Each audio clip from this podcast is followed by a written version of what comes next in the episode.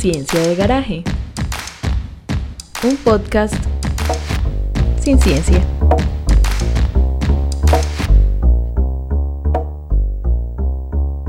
Hola, les damos la bienvenida a una emisión más de nuestro podcast Ciencia de Garaje. Somos un grupo de profesionales, hombres y mujeres, que hacemos parte del grupo de investigación Filosofía y Cultura y nos interesamos en la gestión y la apropiación social del conocimiento.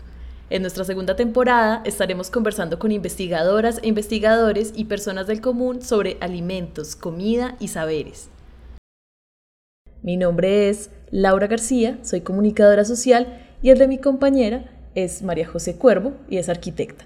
En este episodio estaremos conversando con Sandra Marcela Bustacara. Ella es diseñadora industrial, egresada de la Universidad Jorge Tadeo Lozano, en donde actualmente es profesora investigadora.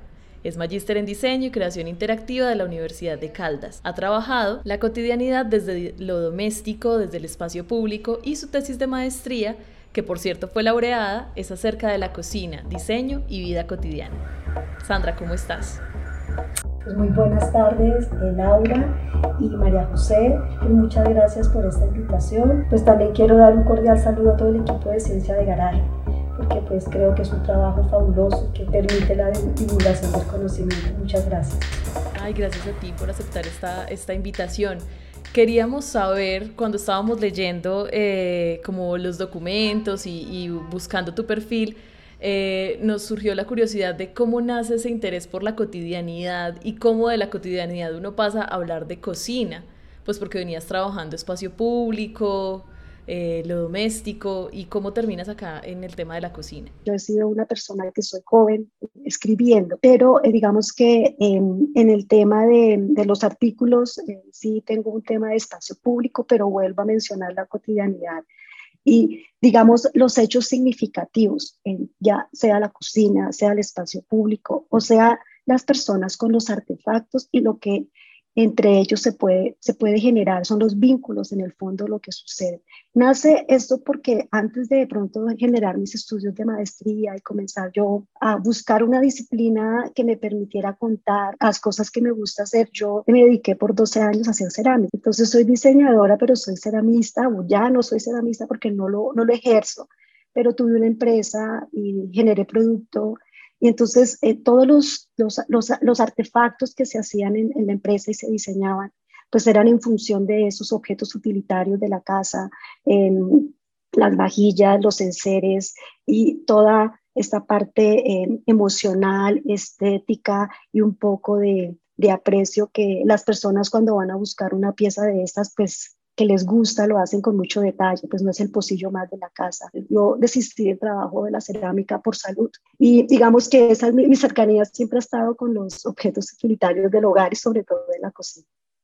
Wow, qué, qué bonito, qué bonito el tema de la cerámica. Justo en el episodio pasado hablábamos con unos eh, guardianes de semillas y nos hablaban como de la importancia de tener esos, esos artefactos de cerámica o de madera en, en nuestros hogares, ¿cierto? Como como lo natural a la hora de comer y de, y de cocinar. Sandra, ¿qué es la cocina perdida? Ay, bueno, eso es, cuando hablamos de cocina, normalmente hablamos de modernidad. Es el punto de inflexión. La cocina misma, mirándola desde el diseño, pues es un, lugar donde em, muchos autores, por ejemplo, L. Lupton, dice que por allí entró el diseño, ¿cierto? También lo dice Henry Dreyfus por allí entra el diseño, no entra ni por la sala, ni por el comedor, como uno pensaría, los muebles, entra por la cocina, es por el lado de atrás, por la puerta trasera. Allí es donde se consolida el diseño realmente, ¿no?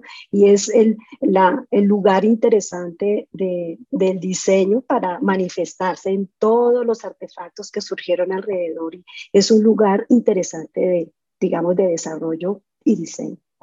Sin embargo, ese punto de inflexión también ha sido como un tropiezo, ¿no? Como esta otra cara. Entonces, eso que me preguntas hace referencia a esa cocina que no encontramos, que esa cocina que se perdió entre la modernidad, hoy en día entre tanta tecnología, esa cocina que no, que no sentimos, esa cocina del que hacer que no hay que hacer, esa cocina donde nosotros disfrutamos, donde quien quiere preparar lo hace, donde quien quiere comer saborea, donde huele los alimentos, donde hace cosas, donde el ser humano se manifiesta.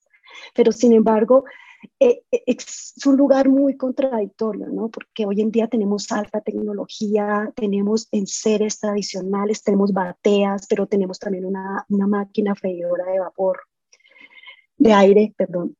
Y entonces son unos contrastes tan grandes que tenemos en las cocinas, pero en el fondo no queremos cocinar. esa cocina perdida es la que yo reclamo muchas veces, es la cocina donde queremos volver a cocinar, debemos actuar, donde el ser humano pues es natural, lo hace, lo disfruta, utiliza sus sentidos y vuelve a sentir la realidad porque se conecta con el paisaje, con el lugar, con sus fiestas, con sus amigos, o también lo disfruta en la soledad. Entonces, esa es la cocina perdida de la cual a veces como que reclamo en los distintos documentos que de pronto he escrito. Uno podría pensar que cocinar o la práctica, digamos, culinaria, la práctica de ese hacer en la cocina, eh, podría ser como una actitud fenomenológica. Pues más bien es, es, es un tema de, poética, es como el que se sienta a escribir porque simplemente la cocina es un lugar de creación, es un lugar mágico donde tú puedes explorar, donde con los mismos ingredientes y con distintos tiempos puedes hacer otra cosa o con agregarle un ingrediente distinto puedes cambiar el lugar de o cuando te falta algo y la, y la improvisación llega, entonces es cuando tú definitivamente te vuelves más creativo. Yo digo que es la razón de ser del ser humano y mira que no por nada eh, Faustino Cordón dice que en la cocina es realmente donde el, mundo se origina, porque nos permite hablar con el otro, nos permite dialogar, es donde aparece la palabra. Yo sí comento que es un poco exagerado la, o pretencioso esa, esa manera de explicarlo, pero en el fondo sí, porque pues quien cocina con alguien dialoga, ¿cierto? Ay, qué lindo, qué lindo eso. Y en ese, digamos que hablamos de la cocina, entendiendo que es un espacio, un lugar con muchos artefactos allí dentro, y ahora mencionabas pues que el diseño empieza desde, como a emerger desde la cocina, pero ¿cómo concibes tú el diseño en tu tesis? Porque claramente lo que, lo que viene ahora o, lo, o esa dicotomía que planteas al principio es, muy, muy interesante y es cuál es el papel del diseño o desde dónde te paras tú en ese diseño para ver esa cocina eh, o para encontrar esa cocina.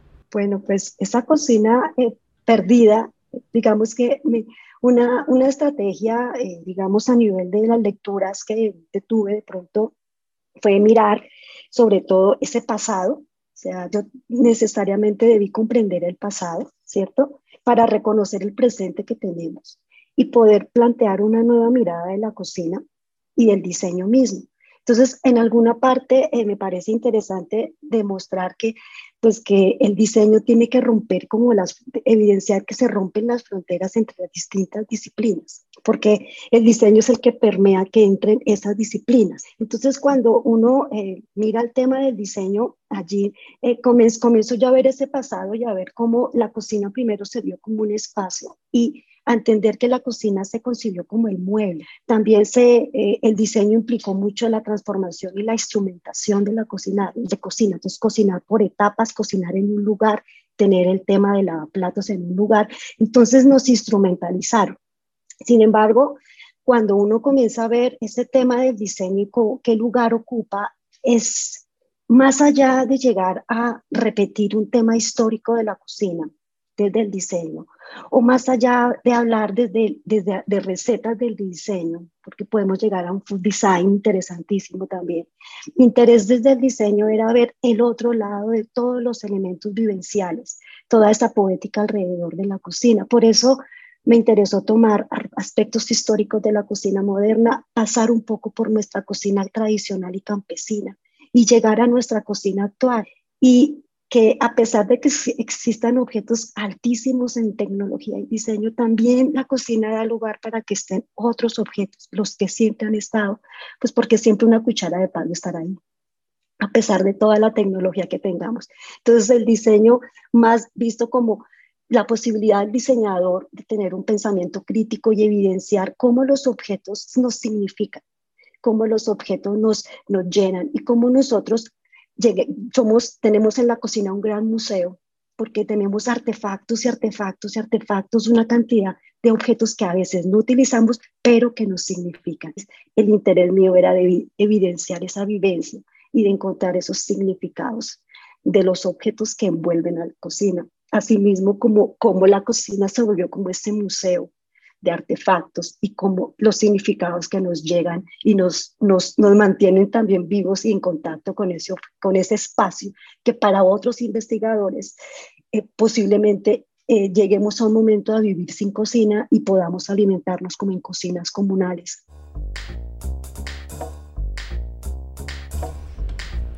En esa muestra, digamos como en esa búsqueda eh, de la cocina, cuando tú pasas pues como, como por esa cocina campesina, que, los artefactos están allí a la vista, que a veces es más sencillo encontrar allí la práctica, pues como, como la, la, práctica plasmada, porque uno ve a las mujeres que están todo el día dedicadas como a eso, en función de la casa, de la cocina, y luego llegas a una muestra diferente, como más cotidiana a todos, eh, ¿cómo es ese paso, digamos? Como, ¿Qué encuentras en, en, en ese estudio? Cuando yo comencé a darme cuenta que no tenía corpus, pues para poder seguir indagando, entonces comencé a entender un poco más el, el tema de la cocina campesina, que si bien hay algunos documentos, me permite, pues tenemos mucha información y ya, ya se ha vuelto un tema que encuentra uno fotografías de coleccionistas de cocinas campesinas y una cantidad de insumos y mucha gente, digamos, esas admira esos espacios, ¿no? Porque esos espacios son hechos... Eh, para mí son con artefactos donde se involucra todo vale. La cocina campesina es realmente la cocina sincera, la cocina que lo admite todo, la cocina que no tiene tiempo, que no tiene eh, modernidad, no, o sea, lo tiene todo, porque en una cocina campesina encuentras una nevera, encuentras una estufa de gas, encuentras el, el, fogón de leña, encuentras el plástico, encuentras el aluminio, encuentras una cantidad de artefactos que en otras cocinas de pronto son decoración pues eh, el tema de, nuestras cocinas de ciudad, eh, uno se imaginaría en, unos lugares donde hay de pronto unos recursos económicos más allegados, pues unas cocinas un poco más blancas, con, digamos, con otros insumos. Eh, digamos, de recursos afinados y demás, pero hay unas cocinas pues, de, todos, de todos nosotros, ¿no? Nosotros tenemos unas cocinas en forma de L, unas, pues, unas cocinas con, a veces con, ¿cómo se llama?, con barra, pero muy sencillas. Pero en esas cocinas, cuando yo hice el tránsito entre esa cocina o ese contraste, contraste entre lo campesino y pude llegar luego a, la cocina citadil. Eh, encontré muchos recursos eh, a través de, de, mis estudiantes donde me permitieron reconocer las cocinas de sus casas. Entonces yo hice una búsqueda muy interesante de todas sus cocinas y ellos dibujaron las cocinas a partir de fotografías. ¿Cierto? Redibujaron las cocinas y me, la idea era que hiciéramos relatogramas. Y esos relatogramas me contaban de la experiencia de lo que sucedía en esa cocina. Entonces, la intención investigativa era poder plasmar qué sucedía en la cocina cuando estaba en quietud y también qué sucedía en la cocina cuando todo estaba en acción. Fue que yo comencé a comprender la cocina actual, la cocina de de, de, cerca, de cercanos de mis estudiantes y pude comenzar, comenzar a recoger ese corpus que yo necesitaba para la investigación. Entonces, al final de toda la investigación, yo pude generar una creación de unas narrativas originales partiendo de esos discursos visuales y orales de alguna medida que eh, los estudiantes comenzaron a brindarme y que yo podía conversar con ellos en las clases. Entonces, por eso llegué a esos otros lugares eh, ese fue el corpus que me, me, ayudó, digamos, a desatar ese, esa vivencia en la cocina. San, eh, Majo, ¿tienes alguna pregunta? Sí, pues mi pregunta va relacionado con el encierro que produjo la pandemia, que generó bastantes cambios en una buena parte de la población y esto también generó pues eh, transformaciones en la cotidianidad de muchas personas. En este sentido, quisiera saber ¿de qué manera crees que ha cambiado nuestra relación con la cocina? Es un tema que ah, viene hace unos años cogiendo mucho, mucho vuelo. El, comer, el alimentarnos, la cocina misma como tal, pues engloba una cantidad de, digamos, de temáticas que en el fondo, pues es, es, hablan de nuestro bienestar. Y entonces quien cocina para sí mismo, para su hogar, para su familia, pues se siente que lo, lo primero que está haciendo algo bien, porque lo hizo. Entonces, las personas que no cocinábamos cuando no, estábamos en esta, en esta época, eh, nos dimos cuenta que los sabores que comíamos por la calle ahora son mejores o comenzamos a, a diferenciar o a, a oler o a tener unos sabores muy precisos. Entonces, pues nos ha tocado cocinar en casa. A muchos no nos ha gustado, nos ha cansado, nos ha agotado. A otros les ha fascinado, incluso se han vuelto reposteros, se han vendido cosas. Digamos que es un lugar muy importante que nos esté, estamos en una condición, un punto de inflexión eh, difícil. Sin embargo, eh, la cocina, creo yo, es es algo que es una necesidad, es una, un, punto base de nuestra humanidad, porque sin comer no vivimos, ¿no? Yo creo que es un tema humano que nos hacía falta. Es el momento de tomar nota. Esto es Caja de Herramientas.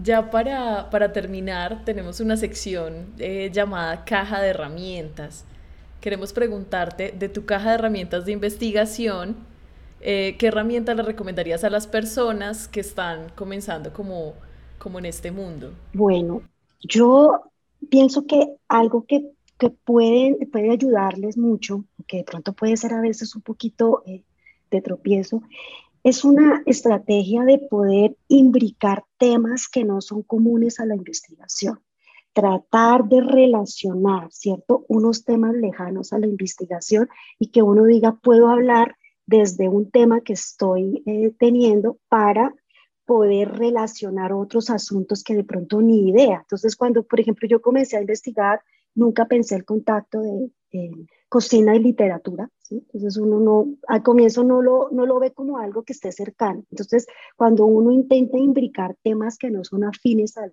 al estudio mismo, comienza uno a encontrar unos nuevos lugares. Entonces, esa posibilidad de como que remezclar estas disciplinas hace que puedas tener un tema un poco más original o poderte parar en un lugar original a otros estudios que se han hecho que a veces son desde un lugar muy, muy dado, para igual que motiven la investigación, porque hay un momento en la investigación donde se baja un poco como esa, esa ilusión eso te ayuda como a seguir motivado y disfrutar del proceso. Eso sería como, como una recomendación o un tip, si se puede llamar así. Sandra, muchas gracias por, por este, pues como por este encontrarnos, ¿cierto? Por el permitirnos como ampliar también esta, esta visión eh, o estas visiones múltiples que tenemos sobre la cocina. Gracias Sandra, es muy rico escucharte hablar con tanta pasión de las cocinas, creo que transmites mucho esa pasión y también como que me lleva a pensar mucho en las cocinas más cercanas y pues en las mamás, en las abuelas y cómo las cocinas han sido un espacio como que genera también un compartir en las familias. Muchas gracias a ustedes. Los invito de pronto a que tienen la oportunidad de de, cocinar y de seguir leyendo sobre los temas, pues que lo hagan. Es un, es un tema fascinante y siempre existirán investigaciones al respecto, ¿no? Pues eh, siempre habrá un lugar para hablar sobre estos temas eh, y yo creo que pues es poco lo que se ha hecho todavía. Yo creo que hay falta mucho por hacer, mucho por, sobre todo por sensibilizarnos. Muchas gracias a ustedes por escucharnos. Si les gustó este capítulo, nos ayudarían muchísimo si lo comparten. Pueden encontrar nuestro canal eh, en diferentes plataformas de podcast. También eh, estamos en Facebook y pueden escucharnos a través de nuestra página cienciadegaraje.com, donde eh, podrán encontrar también el museo virtual que está estrenando su segunda exposición. Si tienen comentarios, dudas, preguntas o ideas para este podcast, no duden en escribirnos. Estamos trabajando para ser cada vez mejores.